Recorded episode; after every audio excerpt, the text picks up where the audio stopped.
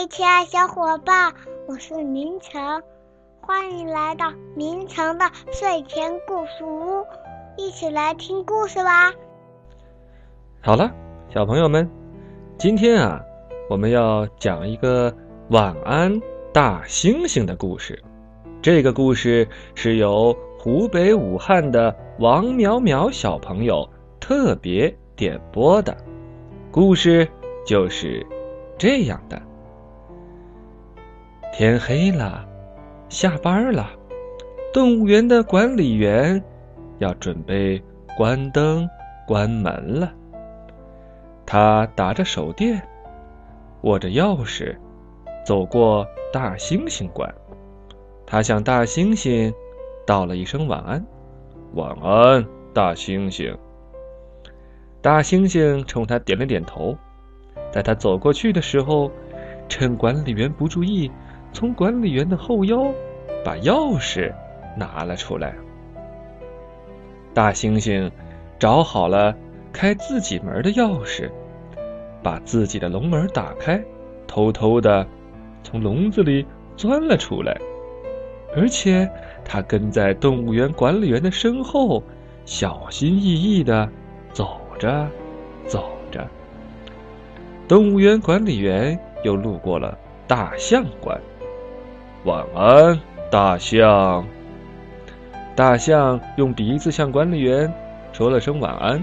突然间，看见跟在管理员后面的大猩猩，大猩猩冲他比了个“嘘”的手势。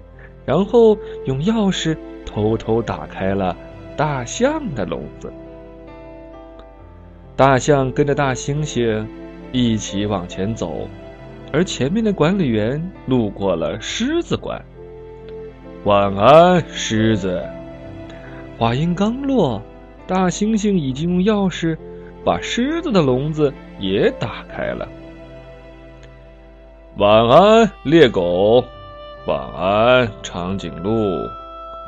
管理员一个一个的向他们道着晚安，而大猩猩一个一个的给他们打开动物园的笼门到最后，就连土里边的球鱼小穿山甲也要被大猩猩放出来了。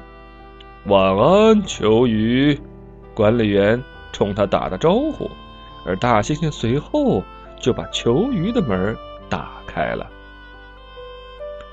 所有的动物都巡视过了，管理员默默的往自己家里走去。太累了，他已经困得眼睛都睁不开了。他可一点都没发现，跟在他后面有一长串小动物们。哦不！不只是小动物，就连长颈鹿、大狮子、大象这些大动物也跟着他一起到了管理员自己的家。管理员太累了，以至于他直接来到自己的床边，脱了鞋准备上床睡觉。而这时，跟他一起回家的动物们也在管理员的家里找到了合适的位置，准备。睡觉了。管理员的老婆朦朦胧胧的听到管理员回来了，睡眼惺忪的对他说了一句：“晚安，亲爱的。”然后就把床头灯给关上了。可是刚关上床头灯没多久，他就听到房间里边传来此起彼伏的声音：“晚安，晚安，晚安，晚安，晚安。”嗯。这是怎么回事啊？原来是跟他一起回来的那些小动物们也在向他道着晚安。管理员的太太打开灯一看，发现满屋子的动物。唉，原来是这样啊！看来这种情况已经不是第一次发生了。管理员的太太穿着睡衣，拿着手电，也舍不得叫起刚睡下的老公，于是带着这群。不速之客，这群小动物们又走回动物园去了。